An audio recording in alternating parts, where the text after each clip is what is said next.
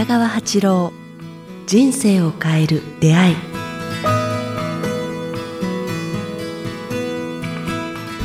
こんにちは、早川洋平です。北川八郎人生を変える出会い。今日は第74回をお届けします。北川先生よろしくお願いします。よろしくお願いします。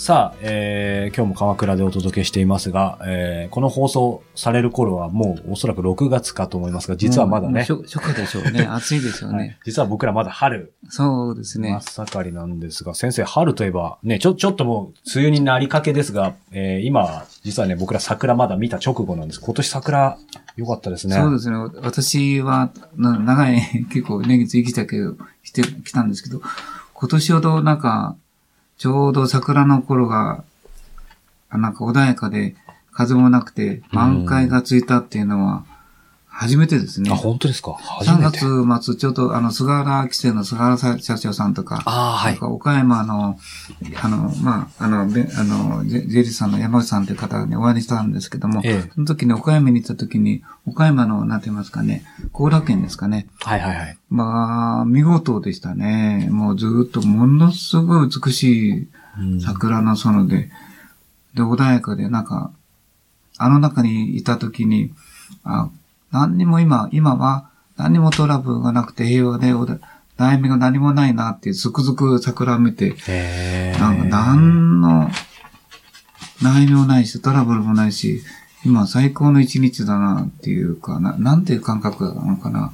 平和感に満ちてるなっていう思ったんですけど、うん結局、結構あんな日が10日間まで続きましたよね。そうですね、今年は。でも、ちょっと早かったですよね、例年より。あ、そうですね。うん寒いなといきなり、はい。で、その後またいきなり雪が降ったりして。そうですね。でも、今年の春は、なんか、こうすごい、美しい景色、もう何十年ぶりですね、ああいう。あ、本当ですか？あまあ、あんなに続くことは、普通はもう雨が降ったり、確かなんか、あの、花冷えとかあったり、はい桜、なんか、あの、あんまりゆったり見れ、見れなかったんですけども、本当になんか穏やかな日がずーっと続いても、いつも、あ暖かくてコーヒー飲んだり、お茶飲んだり、桜を楽しめましたね。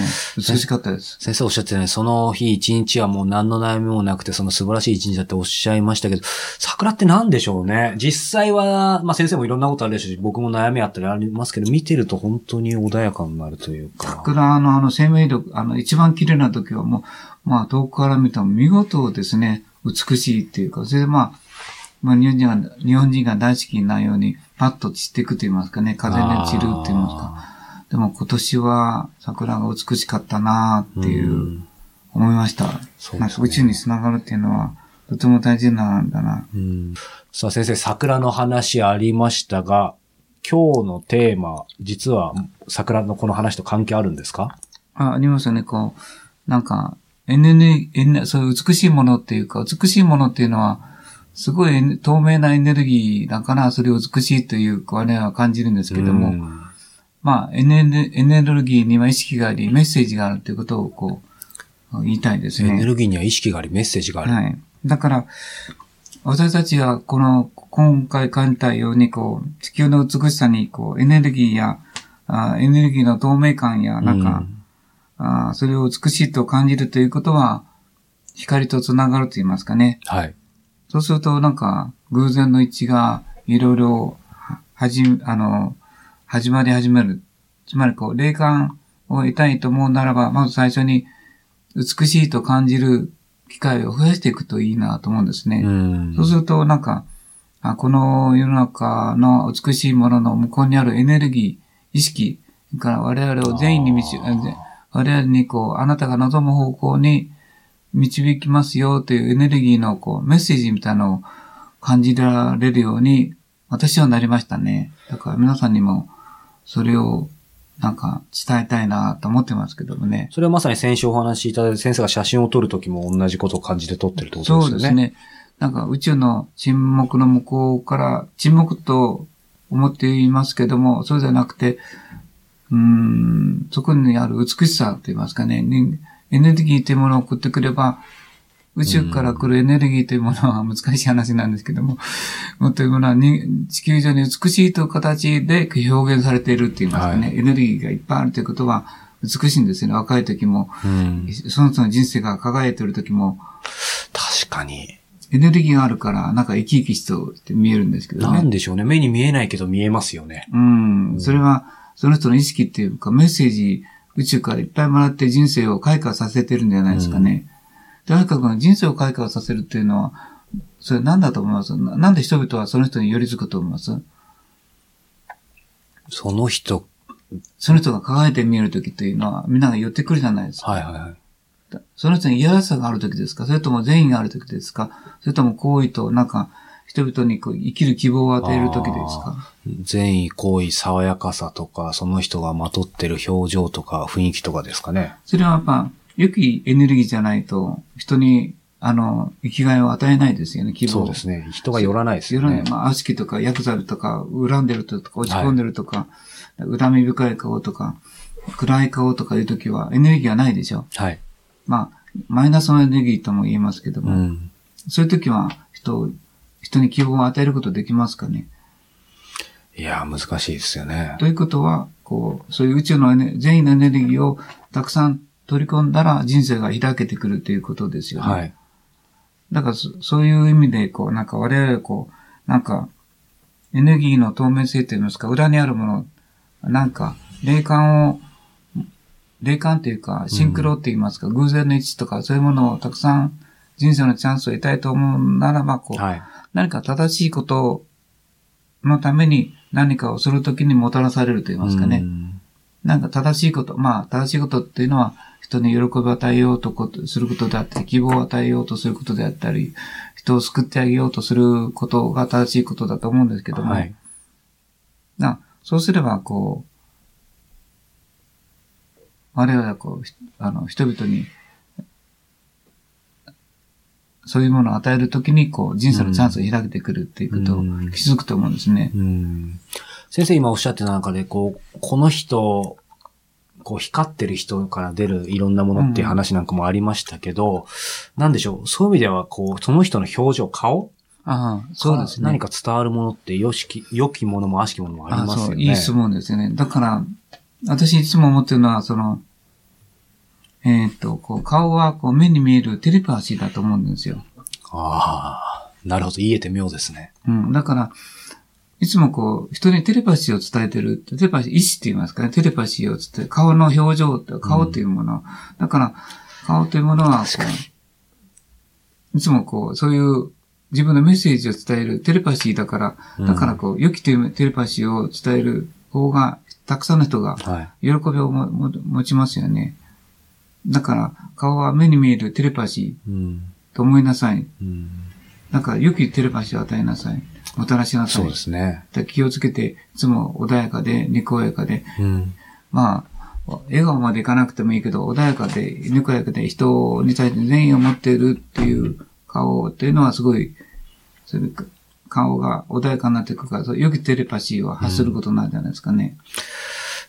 面白いですよね。本当にほんのちょっとした、特に普段一緒にいる相手だとすると、ほんのちょっとした表情の違いだけでもわかりますよね。うんだから、表情の違いというよりも、裏にあるテレパシーを人は感じるんじゃないですかね。うんまあ、それによく敏感な人と鈍感な人がいますけども、僕そこでもう一つ気をつけ、気をつけ、気をつけないといけないことは、はい。そのテレパシーでよくみんなが間違ってることを表現してると思うんですよ。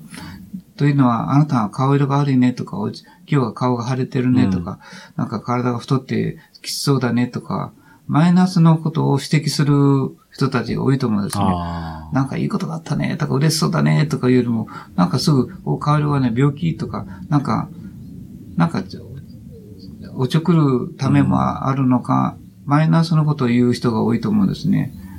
だから、目に見えるテレパシーを修正してあげる必要もありますね。あ。ああ、そうですね。あだから、良き未来を与えなさい。だから、どんなに顔色が悪くても、お、今日は元気そうだね、とか、お、顔色いいじゃん、とか、はい。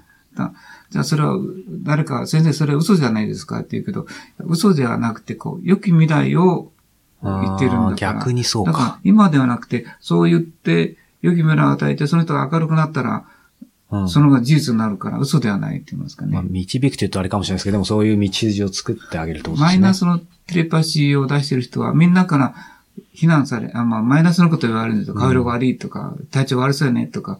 人相悪いとか。うん。よく眠れなかったのとか。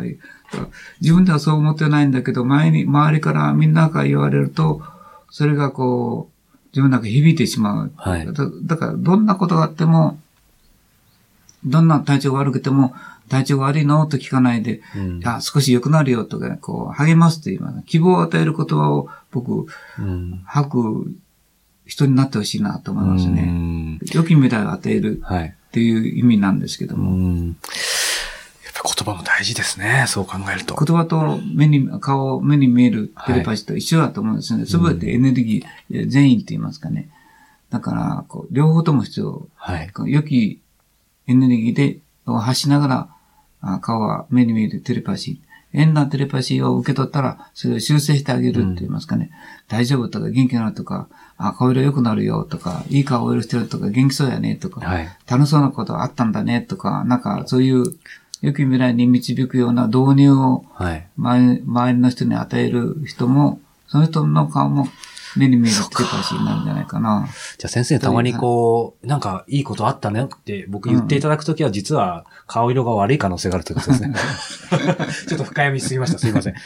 ということで今日は桜の花の話からこのエネルギーには意識がある。そして顔は目に見えるテレパシー。えーそんなお話をいそうすると。絶対人生の新しい方向が開けてくると思うよね。絶えずそっちの方向にみんなにうん行ってもらいたいなと思ってるもんでね。さあ、えーこの番組では、えー北川先生のご質問ご感想を募集しております。詳しくは北川八郎公式ホームページ、もしくは北川アットマークキクタス .jp、北川アットマーク kiqtas.jp までお寄せください。